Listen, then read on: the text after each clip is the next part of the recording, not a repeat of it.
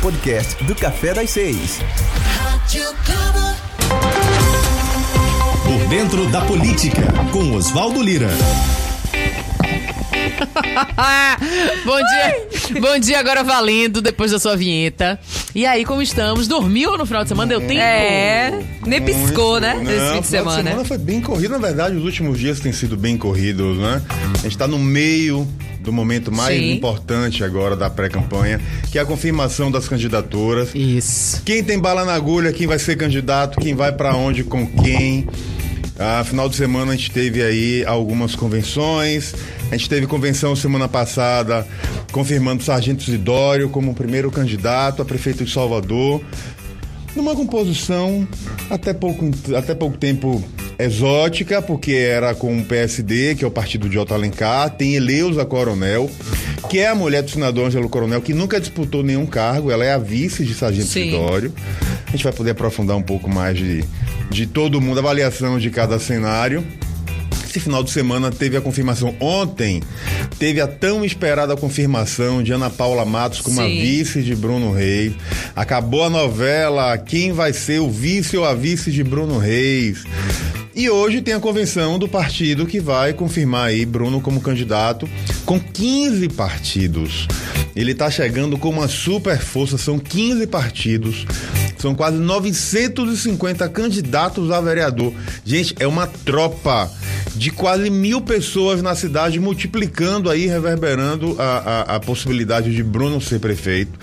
E na quarta-feira a gente tem a confirmação aí de Major Denise Santiago como pré-candidata do PT, como candidata do PT. E aí a gente tem até lá muita novela para poder acompanhar. Lídice da Mata, deputada federal, é ou não é candidata? Como vai ficar? O PSB vai ser vice de, do PT? Não vai. Bacelar é candidato? Não é. Vai ter muita confusão até quarta-feira. Porque o cenário ainda é de muita indefinição. O governador Rui Costa é o principal articulador da campanha das oposições aqui na cidade. E ele tentou até o último momento mudar a, a, a estratégia e ter apenas duas candidaturas na base.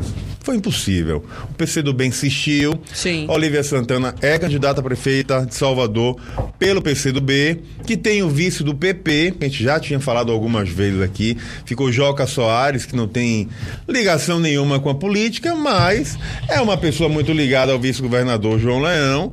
E aí virou pré-candidato a prefeito pelo PP. Então, nessa história, a gente tem candidato do PT. Sim. A gente tem Sargento Isidório, que pontua no grupo do governador como principal candidato do grupo.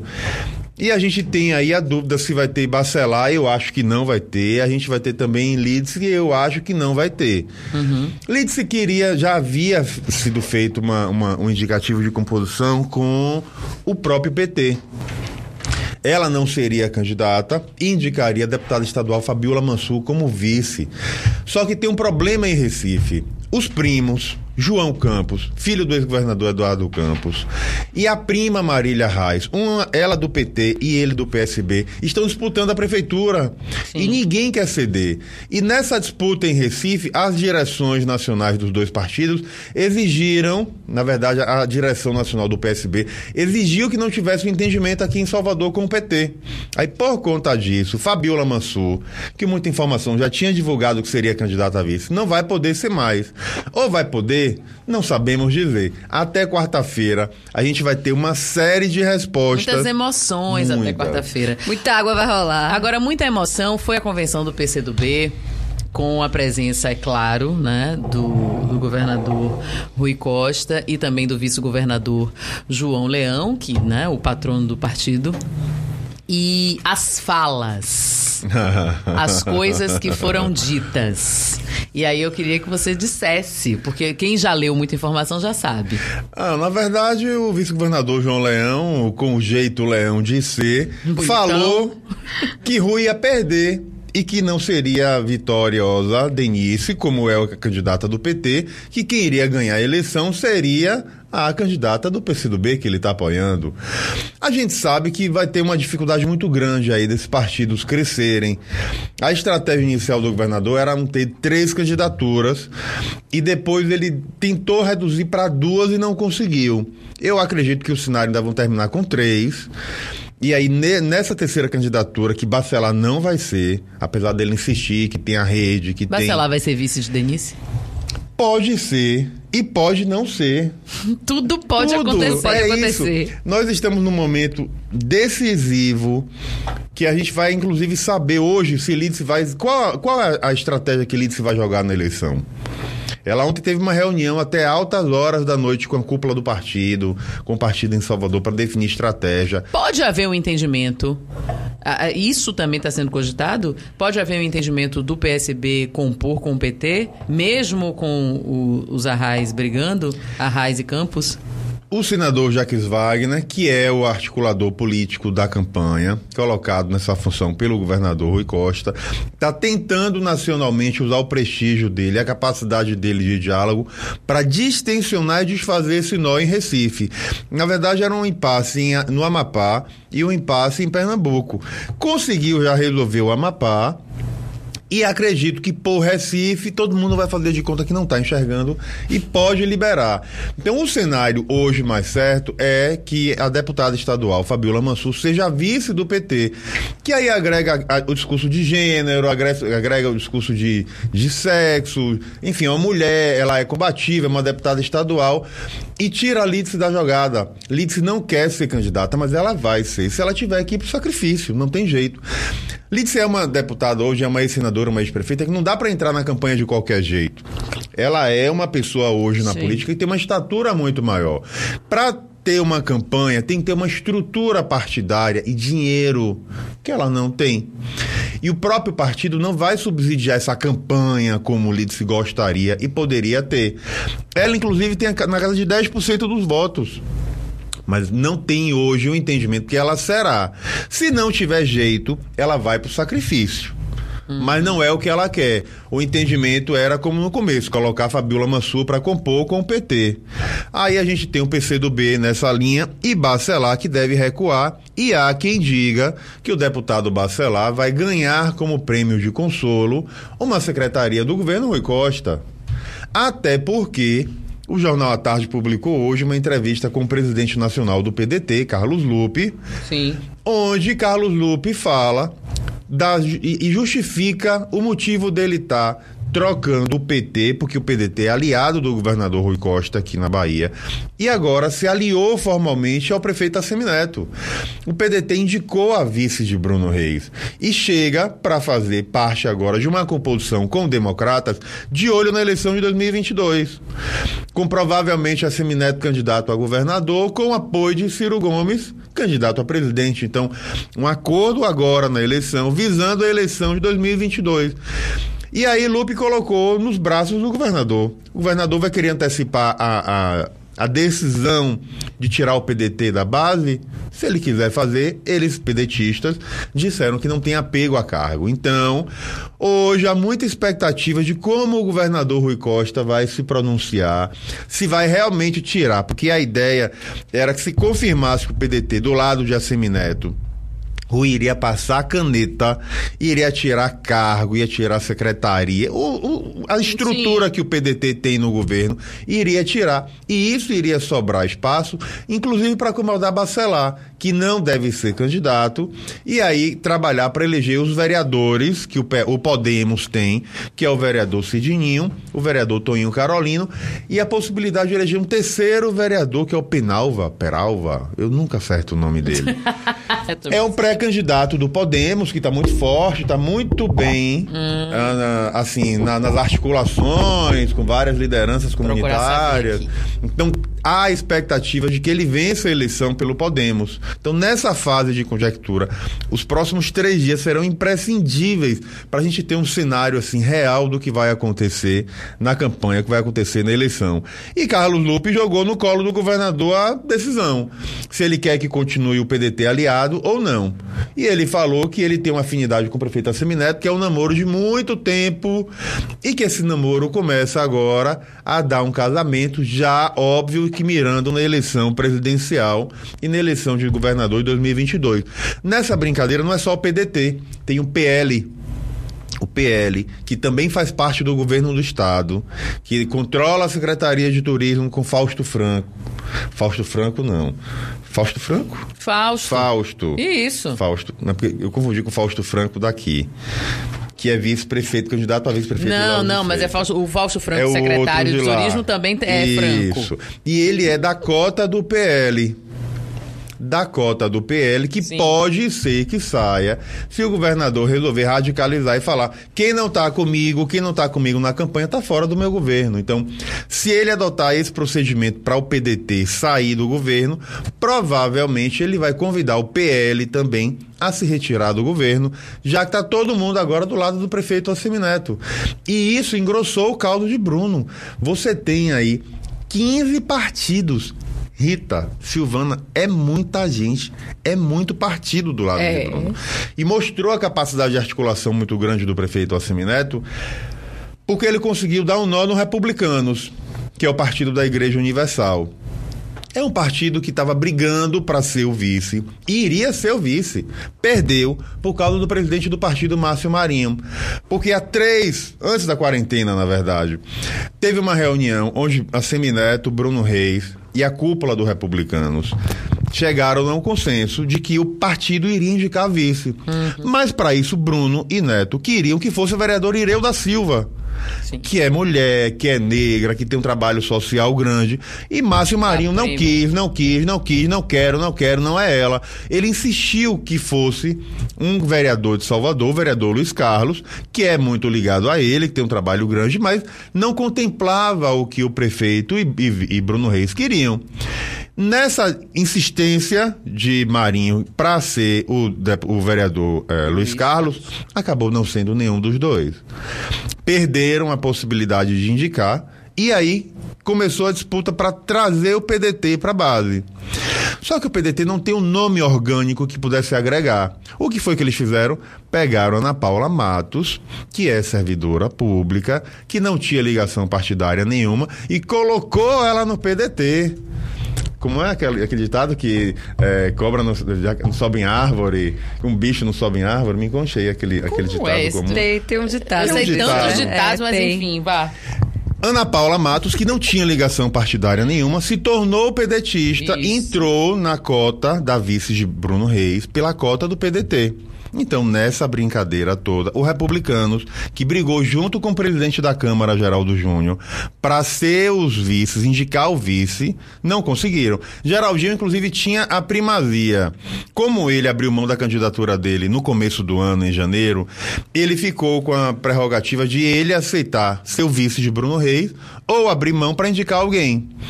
Só que Geraldinho decidiu continuar na Câmara, vai tentar o mandato dele, a reeleição, e aí vai brigar para poder continuar à frente do Poder Legislativo de Salvador. Nessa brincadeira ficou republicanos tensionando, tensionando, apertando, mas não conseguiu segurar. Na semana passada teve uma reunião em Brasília entre o presidente nacional do partido, Marcos Pereira, o deputado João Roma, que é do Republicanos, mas é da costela do prefeito Assemineto, o próprio Bruno Reis, e eles bateram o martelo de que não iria ser mais o partido. Que era uma, uma. Havia um risco muito grande de ter um rompimento. Ontem, inclusive, Bruno Reis e Assemineto lan- divulgaram para a imprensa uma nota fazendo um apelo para que o Republicanos não rompesse, que continuasse aliado, porque é um partido importante. A Igreja Universal é um é uma igreja, mas tem um braço político e que tem um poder de atuação muito grande sobre a população. Total. né? Então, era um apoio que ninguém queria perder. Então, nessa conjectura, eles foram obrigados a compor. Aí fala-se que vai ter mais espaço no eventual governo Bruno Reis, que vai ter mais espaço de secretaria, que tem um entendimento para que daqui a dois anos o vereador Luiz Carlos, que seria indicado para vice, assuma como presidente da Câmara no lugar de Geraldinho. Ou seja, nos bastidores tem várias conjecturas que justificam e explicam esse recuo do republicanos que bateu, insistiu, pressionou para que o partido indicasse a vice de Bruno Reis. Mas no frigir dos ovos, Ana Paula Matos ganhou. Ana Paula é da costela de Bruno. Ela não é nem ligada ao prefeito Assemineto. Ela surgiu na política através de Bruno, como uma pessoa técnica, como um braço direito. E ela é muito boa, ela é muito técnica, porque É, ela fez um trabalho muito grande em todos os lugares que ela passou. À frente da Secretaria de Desenvolvimento Humano, é, é, Econômico, econômico não, social, Combate à pobreza. as prefeituras, bairros. Então, ela é muito técnica e ela, ela se tornou muito. é, as- o nome dela ficou muito leve junto à população, junto ao meio político, porque ela não tinha arestas com ninguém. Ela sempre foi muito técnica e ela foi colocada no PDT. Jabuti não sobe em árvore. Pronto, era esse o ditado. Ah, lembrou? Ela foi colocada no. PDT É. e aí se tornou a, vice a candidata a vice-prefeita e fez um discurso muito bonito ontem numa coletiva de imprensa virtual que teve. Falando do desafio que era, é um desafio muito grande assumir uma função dessa de vice-prefeito numa cidade que tem uma gestão muito bem avaliada como a do prefeito Assemi Neto, mas que tem desafios enormes a partir de agora. A pandemia abriu uma possibilidade, uma necessidade de voltar muito mais as atenções para a questão econômica, para a questão de geração de emprego e renda. Quantas pessoas estão assistindo a gente que não tem emprego hoje em dia, ou que tem alguém da família que gostaria de ter a possibilidade de trabalhar? E Salvador é uma cidade pobre. É uma cidade carente, é uma cidade sem oportunidades e, querendo ou não, voltar as atenções para a geração de um, um novo momento econômico da cidade é imprescindível. E outra coisa, a Semineto teve um governo muito bem avaliado, porque ele tinha uma, uma linha de corte chamada João Henrique Carneiro, que foi um governo mal avaliado, famoso por pintar meio fio, famoso por não ter ah, ah, uma, uma linha muito clara de governo, era só, enfim, aquela loucura de partidos, enfim, falta de gestão de liderança. Então, o prefeito Assemi Neto conseguiu se diferenciar muito facilmente. Mas para Bruno e Ana Paula, caso venham a ganhar, consigam demonstrar que tem muito mais capacidade do que a Semineto, eles vão ter que ralar muito, muito. Ou fazer foco nessas faltas, né? A área social, que é uma reivindicação da, da oposição, né? De olhar essa cidade, de fazer essa cidade mais igual, de fazer essa cidade mais humana, de tratar as pessoas é, em situação de vulnerabilidade com mais afinco, né? A gente tem uma população de rua grande, a Ana Paula conhece muito dessa área, a gente tem uma população de rua é, importada, né? Que vem da, da região metropolitana e de outros municípios. Do interior, muito do interior. Exatamente. A gente tem uma população de rua que vem à procura de emprego, inclusive. Tem uma população de rua, infelizmente, ligada à dependência de álcool e drogas. Né? Então, é- é- são áreas né, que, que Ana Paula tem um know-how, que ela sabe, e talvez com a caneta na mão ela possa decidir melhor do que antes, né? como secretária, como gestora, porque a gente sabe também dos limites que os secretários e secretárias, em qualquer, qualquer que seja a, a, a prefeitura ou o governo, tem. As prioridades que cada um vai colocar, que a gente vai conhecer ao longo da campanha. Como. Vá, diga, eu quero saber de Lauro de Freitas, que teve convenção, teve candidata, tem candidata já em Lauro de Freitas. Já tem candidata em Lauro de Freitas, que é Mirela Macedo, Sim. deputada estadual, que não seria candidata, porque o ex-marido dela, Teobaldo Costa, é candidato pelo Democratas. Sim. E havia o entendimento de que ela não iria novamente a, a ir de encontro a um possível entendimento com ele. Novamente, por que novamente? Porque já haviam entendimentos políticos lá atrás de que eles não iriam entrar na linha de tiro. Sim. E aí houve a necessidade do PT para manter Moema forte em Lauro de Freitas, articular através do comando do partido para que o senador Otto Alencar garantisse a candidatura de Mirella em Lauro de Freitas. Por quê? Porque Mirella tira voto de Teobaldo. Certo. Mas Otto não saiu do governo de, de Moema? Ou quer dizer, o partido não saiu do governo? Saiu do governo, mas continua aliado no, no, na- no âmbito do Estado. Ah, o senador Otto Alencar é continua muito próximo do governador Rui Costa. Sim. Então, diante da ameaça de perder o comando de Lauro de Freitas, que é uma cidade estratégica para o PT, Faz-se uma articulação. faz uma articulação, chama, quieta, acomoda, vamos conversar. E aí nasce a candidatura da deputada Mirella, que tem o objetivo, sobretudo, de tirar votos de Teobaldo. Porque os dois dialogavam com a mesma fatia do eleitorado. Apesar de Mirella já ter, vice já ter sido vice de Moema, mas teve um rompimento lá atrás, então havia já uma cisão desses grupos. Mirella tem um, um nicho de eleitorado que é muito próximo do de Teobaldo, porque eles eram marido e mulher, então eles tinham um, um diálogo muito grande, tanto que ele que colocou ela na política, ela virou deputada, enfim.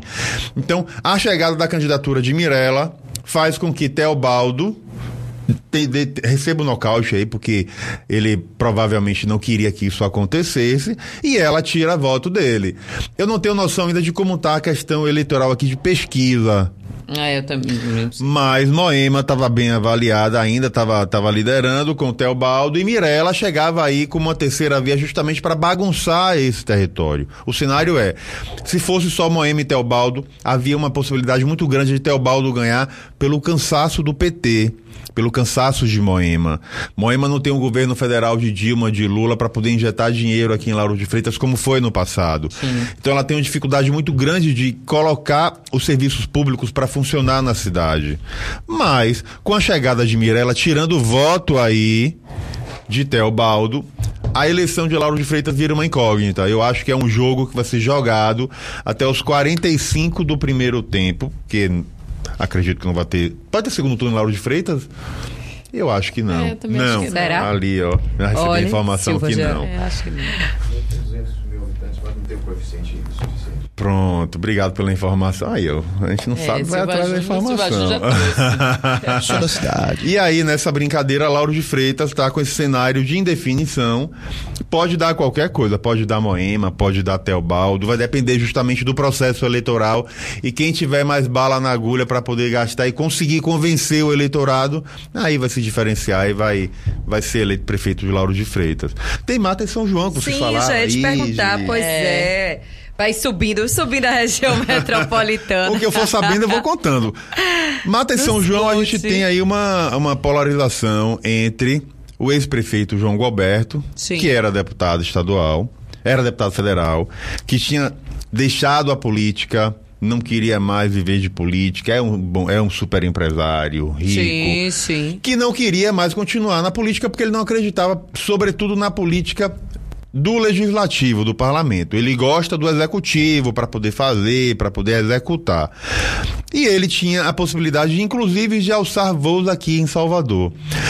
Chegou dos Estados Unidos esse ano, tirou um período sabático aí, seis meses, depois que abandonou a política, e voltou para cá. E esse ano ele surpreendeu todo mundo ao falar que ele seria novamente candidato a prefeito de Mata de São João. Sim. Só que o grupo que ele controla, que é o do atual prefeito Marcelo, tinha a vice-prefeita Lulu como pré-candidata a prefeita. Quando o João Gualberto falou, eu quero agora ser o candidato, Lulu se revoltou, perdeu o trono. Lulu, que é irmã do atual presidente da Câmara, Agnaldo Cardoso, Agnaldinho. A Agnaldinho já tinha umas rusgas com o Marcelo, com o João Gualberto. Aí aproveitaram para romper. Filiaram ao PSD de Otto Alencar e Lulu é candidata a prefeita pelo PSD contra João Gualberto do PSDB. Então, o, o- o impasse em Mata de São João, que é uma cidade importante da região Sim, metropolitana, claro. que Sim, controla a sim. Praia do Forte. Vocês estavam falando aí sobre a especulação imobiliária, como, como Praia do Forte tem crescido. Então, há muita expectativa de como vai ser esse retorno de João Gualberto para a disputa eleitoral esse ano. Mas João Gualberto foi bem avaliado como prefeito, conseguiu posicionar Mata e São João muito bem. Transferiu o governo para Marcelo, que fez um bom governo, conseguiu manter a- o desenvolvimento e avaliação de Lauro, mas só Mata. pesquisa de mata. Obrigado. Só pesquisa para dá uma noção, porque assim, sem uma pesquisa eleitoral séria, a gente não consegue, às vezes, entender o movimento da população. Não dá para falar apenas pelo achismo, ah, porque fulano candidato disse, não. Tem que ter número. Uma pesquisa eleitoral bem feita é importante porque ela, ela baliza e ela mostra o sentimento da população. É um recorte do momento, mas que dá uma noção de como cada candidato tá. Dá pra balizar os próprios candidatos da Isso. campanha, né? Tem muita pesquisa sendo feita para consumo interno, mas Uhum. publicamente isso não foi divulgado ainda. Sim. Então isso deixa a gente sem saber quem realmente tem bala na agulha, quem deve ganhar, quem não deve ganhar. E como não foi registrado, não dá pra gente poder falar, né? Então, se na hora de Mata e São João é esse, tá aí caminhando para João Roberto e novamente recuperar o governo, porque ele tem um, um recall muito grande, foi um governo bem avaliado. E é aguardar para ver aí como a Lulu e o Agnaldo vão vir Sim. com o senador Alto Alencar para brigar pelo comando da cidade. Tem também Camaçari. Sim, e aí, sim. meu filho, me conte. Deixa eu até tomar uma água. De Camaçari. Menino, isso aqui Deu goles vai de água aí. não. Ô, Silva Júnior, depois você dejeita aqui nesse bar. Vamos botar um super bonde aí. É, É isso mesmo. Camaçari, a gente tem o prefeito Antônio Alinaldo, que está fazendo um governo que melhorou a avaliação perante a população. E Antônio Alinaldo, do Democratas, vai ter aí como principal candidato de oposição a, a mulher do, Sim, do ex-prefeito sim, de Caetano, Lu- né? Luiz Caetano, que está inelegível, que vai ter o, empre- o empresário Fábio Rocha, o, o- Fábio, vou consultar aqui. Não sei. Fábio é, na vice, que seria colocado inclusive como é, como vice de Alinaldo. Aí chegou o Rui lá com o PP, quer ver? Vai falando aí, tá pra eu fazer uma cola aqui no, no Google? Falando aí, Rita, é ótimo. Tá com, tá com o microfone preso ali. Eu, eu tava procurando pra confirmar pra ele quem era o, o vice. Eu tava procurando aqui pra te trazer essa informação. A gente até, até tivemos já uma entrevista aqui com, com ela, viu, Lira? Com a Foi. candidata, foi. E falou um pouco sobre os projetos. Eu não conheço ela. Eu, particularmente, não, não conheço ela.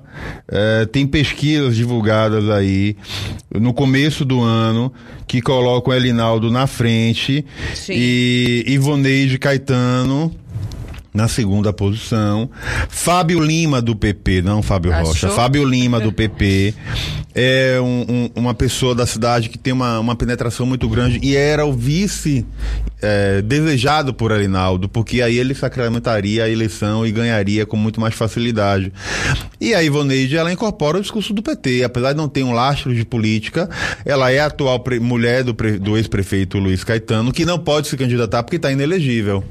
Olha, vou aqui, viu? Você tá me ouvindo? Tô ouvindo. Porque o microfone tá, tá esquisito, mas. Soltou. Não dá pra ficar sem microfone, É. não. Agora. Só se mudar pro lado de cá. é É, melhor condição. Enfim, ela é animada, né? Ela tá bem animada. É, eu não conheço ela não, pessoalmente. Ela, É. tem um, ela tem um espírito animado, né? E ela tá bem animada com a possibilidade, a possibilidade da disputa, a possibilidade de uma possível vitória, essa expertise do marido, né? De ter sido prefeito de Camaçari e de ter essa intimidade com a cidade, etc. Tá indo também pelo caminho do social, né? Geralmente as oposições eh, tratam disso, né? Tá indo pelo caminho do social, de uma camaçaria mais igual, mais humana, é, porque, assim, historicamente, eu tenho 41 anos de idade, desde que eu me entendo por gente, Camaçaria é uma cidade que tem uma receita considerável. Muito dinheiro, um dos maiores PIBs da Bahia. Você tem o polo industrial de Camaçari lá que circulam bilhões de reais. Exatamente, sem Mas, contar... mas é uma, uma queixa antiga da população de que quem mora lá não sente isso, Sim. né? E Pois que é. esse dinheiro Total. não chega para a população. Essa gestão precisa, Né? né, ser É, até- revista. exato, e, e foi Porque um ponto que, é- ela, que ela falou, né? A Criar oportunidades, na verdade, para a própria população local. Exatamente. Tem aquele mecanismos e que- meios. De que teriam duas cidades, né? A Camaçari da Orla, que é aquela que fica pronta para o turista, né? E que tem um, o olhar sempre direcionado para ela. E a Camaçari do, do centro, que são as pessoas que ali moram, né? E que não necessariamente recebem, né? E eu ainda essa- coloco uma essa- terceira Camaçari, que é a Camaçari que não investimento. Mora na cidade, Sim, que mora em sim. Salvador, mora Também. aqui no litoral norte, que trabalha lá. Exato. que faz a vida de Camaçari do polo acontecer, mas que não não tem a, a cidade de Camaçari como como sua cidade dormitório, né? Então, Exatamente. há uma expectativa muito grande, mas eu acho que o cenário de Camaçari está muito favorável para Elinaldo. Ele tem a máquina na mão, não é uma máquina Sim. qualquer.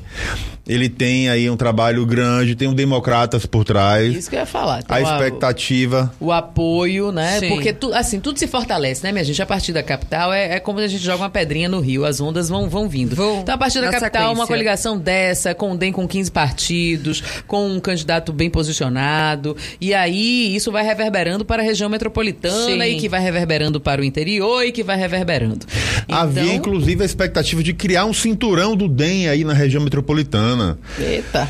O, a campanha de Bruno Reis seria a, a campanha mãe, assim, com propostas, com identidade visual, enfim, a forma de fazer campanha. A ideia era que fosse muito próximo o que Bruno vai fazer em Salvador, para Linaldo em Camaçari, para cada um dos candidatos ligados ao grupo Sim. na região Para metropolitana. que seguisse esse mesmo discurso. Isso, para assim. criar essa identidade aí, isso já pensando em 2022, viu? Tá tudo lá na frente. Ninguém faz nada na política pensando na semana seguinte, pensa já na, na eleição que tá por vir em 2022. É verdade, é verdade. E eu tô vendo aqui, viu, Lira? Tá, abri aqui o site e vendo. do- porque houve a, a convenção dela, né? Da, e, ela- e na foto, é, está bem. É uma foto até emblemática, porque estão todos assim, né? De mãos dadas, enfim. E Caetano está logo na frente, logo no meio.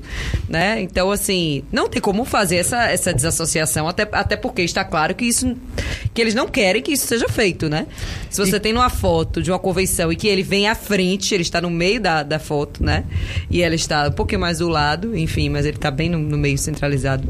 Ela não tem, na de- verdade, identidade política porque ela nunca disputou, ela nunca foi candidata e ela é candidata porque é mulher dele. Pronto. a É, mulher inclusive- atual dele. Inclusive, ela faz essa referência, Porque né? a que tem que ex-mulher um governo dele- melhor do que o dele. A deputada Luísa Maia, Sim. que era o nome que volta e meia era cogitado para ser candidata, não foi, e aí Porque é alguém espaço. que sempre esteve na política. Sim, né? já foi deputada, foi presidente Sim. da Câmara, foi secretária. Sim, sim, sim. É uma política combativa. É minha conterrânea de Rui Barbosa, ela nasceu É? lá, inclusive. Mas a mulher atual que levou aí a primazia para Pois poder é. ganhar. Um outro lugar que eu queria chamar a atenção da gente é Feira de Santana, gente. Sim, nos coach. Rita é doida pra Feira de Santana. Vai ser Rita quer ir passar uma temporada apresentando café lá. Gente, É Feira mesmo, de Santana Rita? é divertido demais. É. Porque Feira de Santana é, é, corre por fora do estado, sacou? Então, Conte aí. Tipo, se, Tudo acontece se- em feira, se né, nada Rita? mais acontecer aqui, na região metropolitana, na capital e tal, Feira de Santana tá lá sobrevivendo, independente das coisas que acontecem aqui. Tem dia que. ah, Tem dias não, todo santo dia na editoria de Feira de Santana tem muito mais coisa do que em Salvador, querido. Ah, sim. Eu fico de cara impressionada com Feira de Santana. E como, as- e como tem um pioneirismo, não teve a confusão aí do, do recadastramento do SUS aqui? Sim. Que a boca dura do secretário de saúde do município dizendo que não, que botou carro na rua, que não sei o que, que não sei o que. Aí no grupo de jornalistas de, de feira falando do, do factual, né? Tipo assim, não, o nosso. Tá aí desde quando foi, Camila? Desde janeiro. Nós tá aqui desde janeiro e tal, não sei o Tudo quê. certo. E checando com o povo de feira, o povo já sabia, o povo já tinha feito. Feira de Santana já estava adiantado no, no recadastramento do SUS e Salvador ainda na, na briga, o povo não sabia, aquela confusão que, que a gente noticiou e que você viu, claro. Na verdade, Feira é uma cidade, a maior cidade do interior da Bahia, é uma cidade estratégica e esse ano deve ter segundo turno com certeza. Ah, é uma eleição atípica. O, o ex-prefeito José Ronaldo de Carvalho controla, o grupo dele está à frente da gestão da cidade há 20 anos que vai ter aí como principal candidato de oposição o deputado federal Zé Neto do PT, que já tentou a, eleição várias vezes para a prefeitura, mas agora ele está na frente. Teve uma pesquisa do Jornal à Tarde na semana passada que ele coloca ele com 29 pontos aí numa pesquisa registrada, tecnicamente empatada com o atual prefeito, eh, o Cobé Martins com 22. Mas há um desgaste natural aí do grupo de Zé Ronaldo. E para completar, tem várias candidaturas na base de Zé Ronaldo. Tem Daiane Pimentel, que se elegeu deputada federal com Bolsonaro, sendo principal, o principal nome de Bolsonaro na Bahia, que é candidata pelo PSL. Tem o deputado José Jarimateia, que é do Republicanos, da Igreja Universal, que é candidato e pertencia ao grupo de Colbert e de Zé Ronaldo, e é candidato esse ano. Tem Carlos G. Wilson, que aparece aí na terceira posição com 9%, que pode ser inclusive fiel da balança. Carlos G. Wilson tem um PLA e um PK. Ele já foi ligado a Zé Ronaldo e era do grupo do DEM, e ele teve também ligado ao governo, foi ouvidor do Estado e teve um pé no governo do PT. E ele hoje está no Podemos.